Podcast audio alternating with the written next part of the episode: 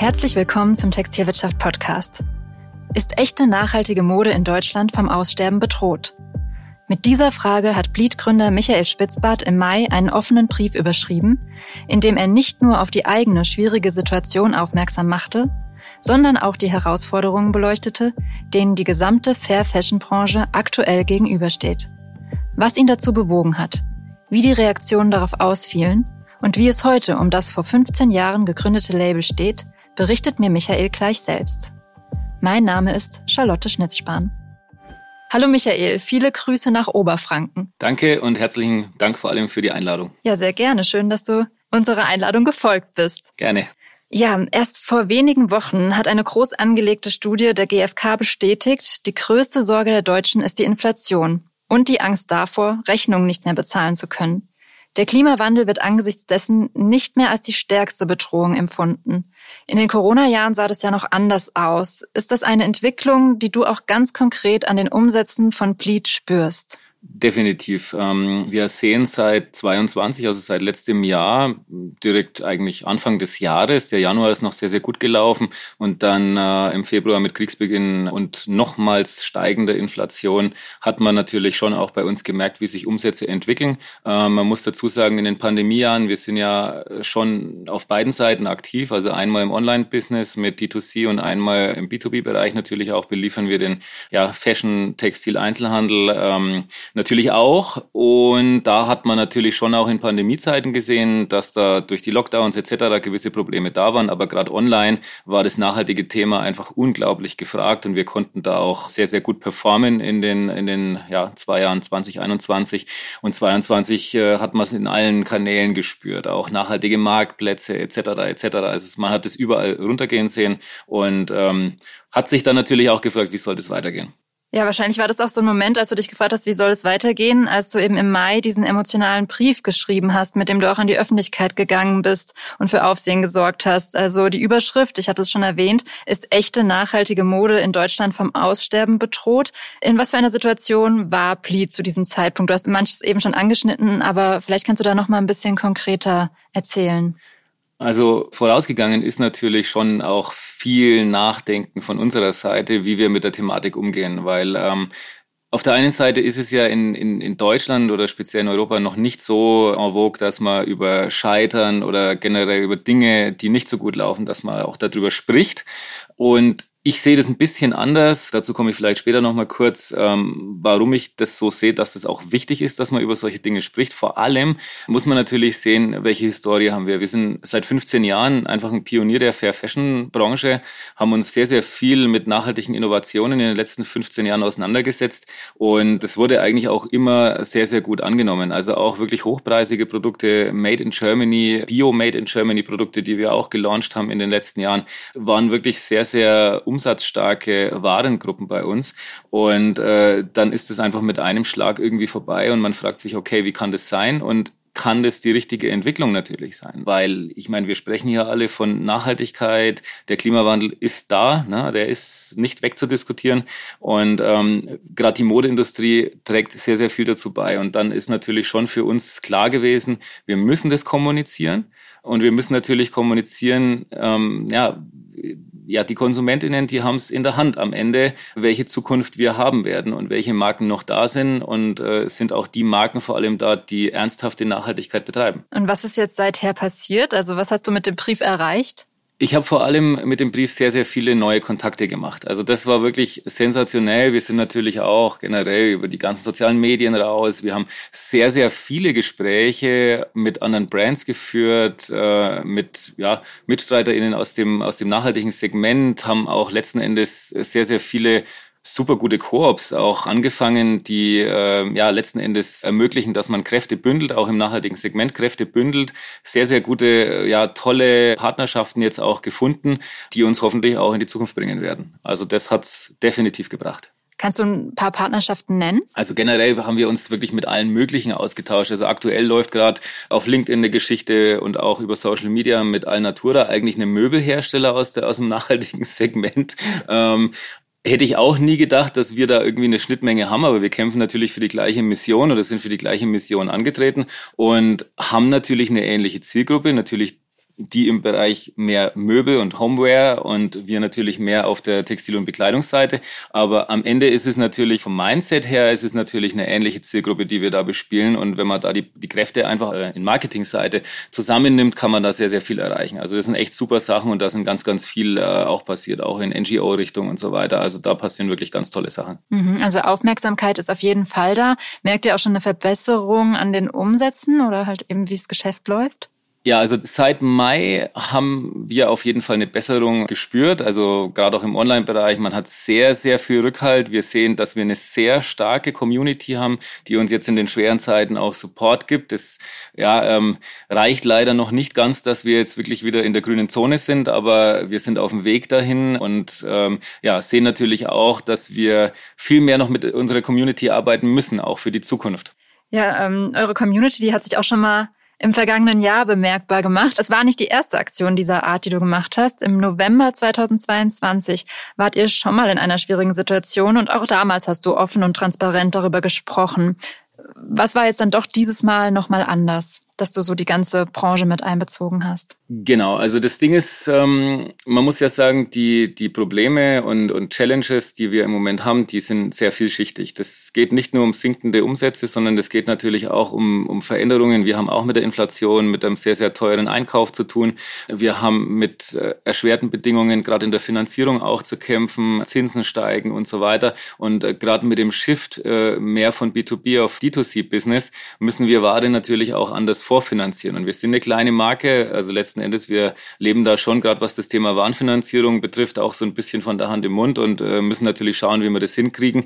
Und haben so natürlich auch versucht, auch das ein bisschen auszuhebeln mit Pre-Order-Modellen, ähm, die dann auf die 2C-Seite ausgespielt werden. Auch da die Community mit ins Boot zu holen. So ein bisschen im Crowdfunding-Style, kann man eigentlich sagen. Und äh, das war so das Hauptproblem noch im Herbst, Winter. Also da waren klar sinkende Umsätze natürlich auch ein Thema, aber natürlich die Warenvorfinanzierung Digitalisierung auch ein ganz großes Thema, dass wir dann äh, versucht haben, über die Community ein bisschen über diesen Bleed-Gutschein, wie er damals hieß, ähm, so ein bisschen auszuhebeln. Genau, und jetzt dieses Jahr hat sich das Ganze natürlich nochmal noch mal verschlimmert. Wir sind davon ausgegangen, dass, äh, also 22 sind wir davon ausgegangen, dass wir jetzt erstmal den Winter abwarten müssen. Es ging ja sehr, sehr viel um das Thema Heizen. Ich sag mal, die äh, Medienlandschaft ist da natürlich auch immer ein Gradgeber auch in der Mode. Also je nachdem, was da kommuniziert wird, dementsprechend äh, sind da natürlich auch Umsätze daran geknüpft. Und wir sind davon ausgegangen, dass wir im Frühjahr mit steigenden Umsätzen wieder zu tun haben werden. Dem war leider nicht so. Nur mal kurz, weil du jetzt eben auch gesagt hast, ihr seid noch ein kleines Unternehmen. Wie viele Mitarbeitende beschäftigst du und ja, wo bewegt sich der Umsatz in etwa? Wir beschäftigen ungefähr 15 Leute. Dazu muss man auch sagen, dass wir sehr, sehr viel hier am Standort bei uns machen, inklusive die Logistik und einen eigenen Concept Store betreiben hier am Standort mit 200 Quadratmetern und machen damit roundabout zwei, drei Millionen Euro im, im Jahr Umsatz. Ja, also wie schon erwähnt, du hattest die ganze Branche mit angesprochen in deinem Brief vom Mai. Warum? Was hörst du da so von den anderen? Also ihr seid ja sicher dann auch sehr im Austausch. Ja, wir sind natürlich sehr viel im Austausch mit unseren ja, MitbewerberInnen aus verschiedensten Bereichen. Also wirklich die nachhaltige Szene ist ja sehr vielschichtig. Das kann im Bereich Kosmetik sein, jegliche Konsumgüter. Also es geht weit über Bekleidung hinaus. Und äh, wir sind da alle in einem, in einem sehr, sehr guten Austausch und äh, versuchen uns natürlich auch gegenseitig Tipps zu geben und uns auch da ein bisschen durchzuhelfen. Also das ist wirklich wenig Konkurrenzgebaren, was da passiert, sondern wirklich eher, wir helfen uns durch die Krise und schauen natürlich, dass auch unser, wir haben ja alle die gleiche Mission letzten Endes, dass das auch eine Zukunft haben kann. Und das heißt, du hast auch in sämtlichen anderen Branchen von Schwierigkeiten gehört. Genau, also es sind natürlich auch schon viele verschwunden, sind auch schon viele Marken in die Insolvenz gegangen aus unserem Umfeld und haben auch viele aktuell immer noch zu kämpfen. Wie schon gesagt, die Probleme sind natürlich vielschichtig. Gerade in der Mode gibt es einfach diese speziellen Probleme, gerade auch Warenfinanzierung. Die Lagerbestände sind ja auch ein Riesenthema. Ja, die Probleme haben alle. Wir müssen ein Jahr im Voraus planen in der Modeindustrie. Gerade wenn es jetzt noch ein Vororder-basiertes Business ist, kommt es auch nochmal erschwerend mit hinzu. Das heißt, wir haben zum Beispiel für 22 ähm, eigentlich mit ganz anderen Umsätzen geplant und haben eigentlich aus der Pandemie heraus mit dem Wachstum geplant und haben dementsprechend 21 unsere Waren dafür auch so eingesetzt und geplant. Ähm, ja, wenn man aber 20 Prozent mehr Waren einplant und dann 10 Prozent Umsatzrückgang hat, werden da schnell 30 Prozent draus und dann ja, steht man da mit einem viel zu hohen Lager. Das Problem haben wir im Moment eigentlich alle. Ja, du hast gesagt, die ersten hat es schon getroffen. Einige Ereignisse der zurückliegenden Wochen bestätigen deine Sorgen. Ja, ähm, Wunderwerk und Derberg mussten Insolvenz anmelden. Die Kalida Group hat sich vom nachhaltig agierenden Wäschelabel Ehrlich Textil getrennt. Würdest du sagen, das ist auch erst so die Spitze des Eisbergs? Das würde ich behaupten, ja, genau. Also ich habe natürlich auch mit dem Heiko Wunder von Wunderwerk einen sehr regen Austausch in den letzten äh, ja, Jahren gepflegt und wusste natürlich auch, dass er mit den gleichen Challenges zu tun hat wie wir und jetzt letzten Endes auch äh, die Reißleine gezogen oder ziehen musste. Das macht mich natürlich traurig, dass wir ja so innovative Unternehmen jetzt auch, also dass die Gefahr groß ist, dass wir die verlieren. Aber wie schon gesagt, ich schätze, dass es wirklich erst ja, die Spitze des Eisbergs ist. Wie fielen denn die Reaktionen auf deine Offenheit da aus? Also sowohl von Seiten der Kundschaft als auch von anderen Fair Fashion Labels. Vielleicht wollen da ja auch gar nicht alle so offen drüber kommunizieren. Ich glaube, viele können das auch nicht so. Und ich muss auch sagen, auch für mich war das schon eine sehr große Überwindung, so offen über die ganze Situation zu sprechen. Wir sind es natürlich in der Fair Fashion Branche gewohnt, mit einer gewissen Transparenz, ähm, ja, an den Tag zu gehen und auch wirklich, da spricht man natürlich mehr von Lieferketten-Transparenz äh, und so weiter. Ne, man spricht da weniger um solche Dinge. Ne? Also das ist eine ganz andere Art von Transparenz, die natürlich wahnsinnig viel Mut kostet. Aber ich habe mich jetzt ganz gut damit arrangiert, kann man sagen, und komme ganz gut damit klar. Von der Fair Fashion Seite oder generell von aus unserer nachhaltigen Richtung wurde das wirklich sehr, sehr gut anerkannt auf jeden Fall.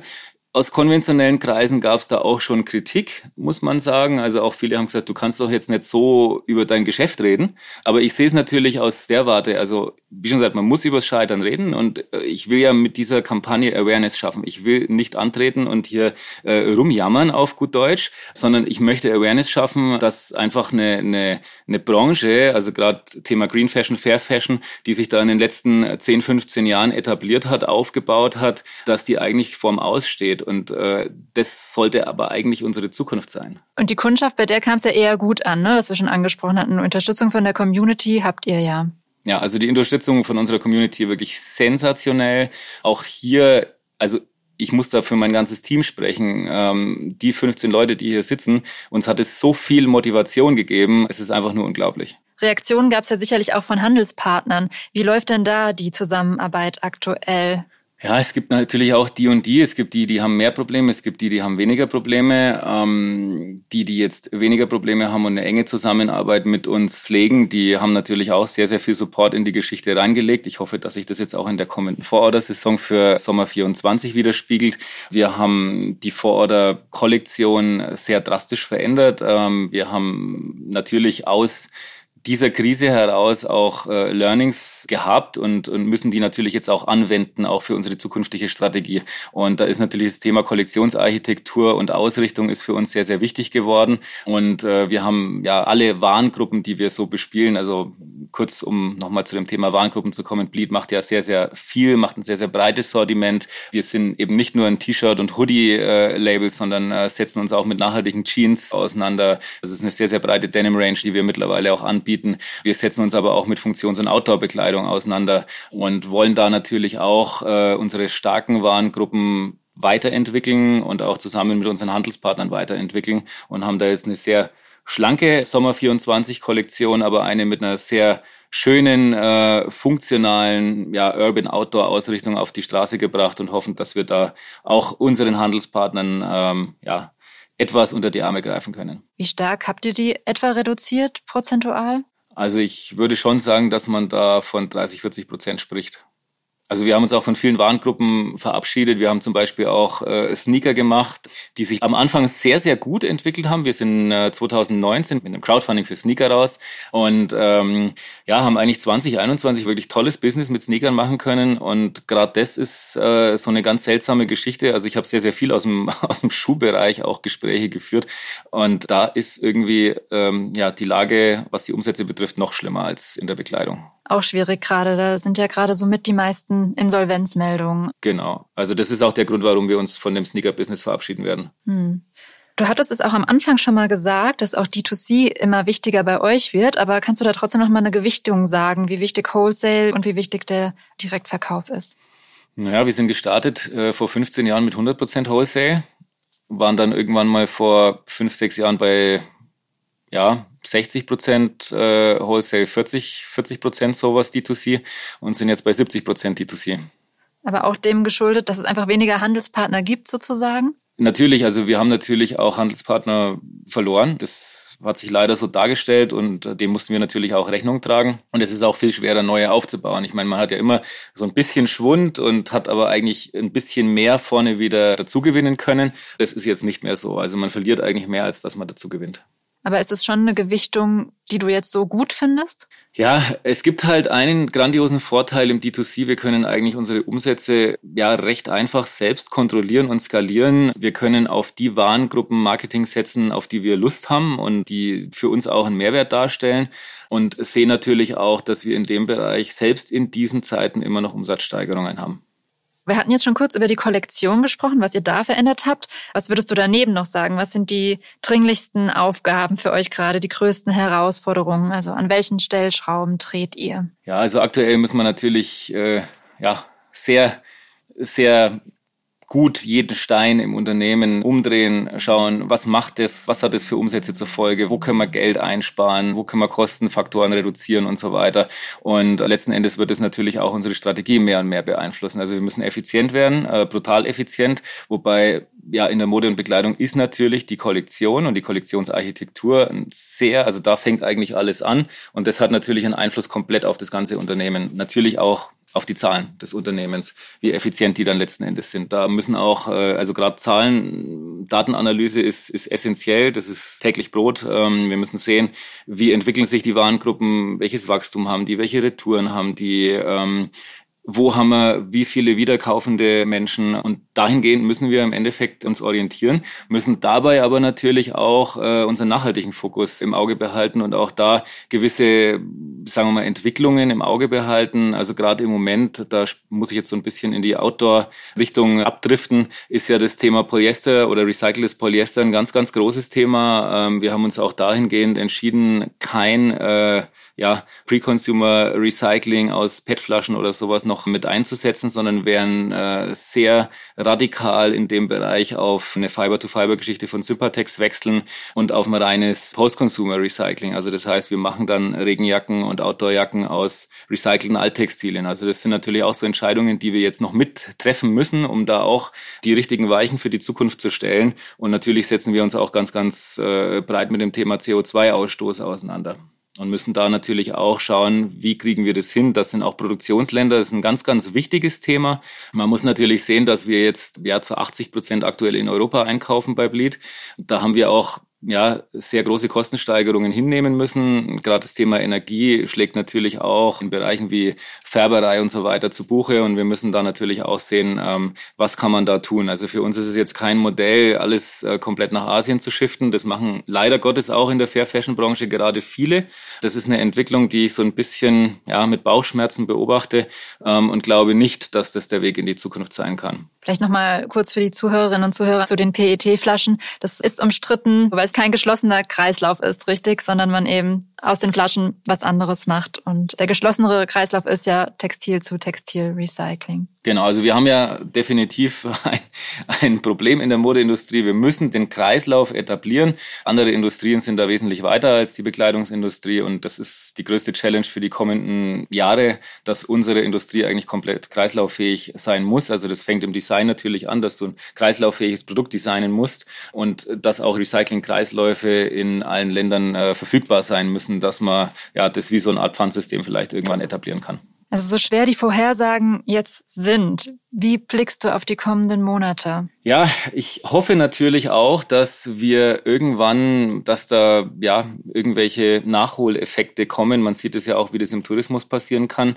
Derzeit, da waren natürlich auch sehr schwierige Jahre äh, zurückliegend, zwei Jahre für die Tourismusindustrie und die profitieren jetzt auch. Letzten Endes glaube ich auch, dass das in der Mode kommen wird der Mensch braucht die Mode. Mode ist auch ein, ja, es ist einfach mehr als einfach nur ein Produkt. Letzten Endes geht es da auch um Emotionen, es geht um Lifestyle, es geht um Ausrüstung im Outdoor-Bereich, die immer wieder konsumiert werden muss, weil man einfach einen Verschleiß auch hat. Und ich glaube auch, das wird auch hier in unserer Branche einen Nachholeffekt geben. Da glaube ich fest dran. Und ich glaube auch nach wie vor an das nachhaltige Thema, dass das auch die richtige Richtung sein wird für uns. Wie sehr ärgert dich in dem Zusammenhang manchmal, wenn auch konventionelle Anbieter mehr und mehr mit Nachhaltigkeit werben oder auch auf nachhaltige Kapseln umstellen? Ich sage mal so, wenn es echte Nachhaltigkeit ist und wenn es wirklich echte Bestrebungen sind, finde ich das total super. Und ich finde auch, dass viele konventionelle mittlerweile sehr, sehr gute Wege gehen in der Richtung.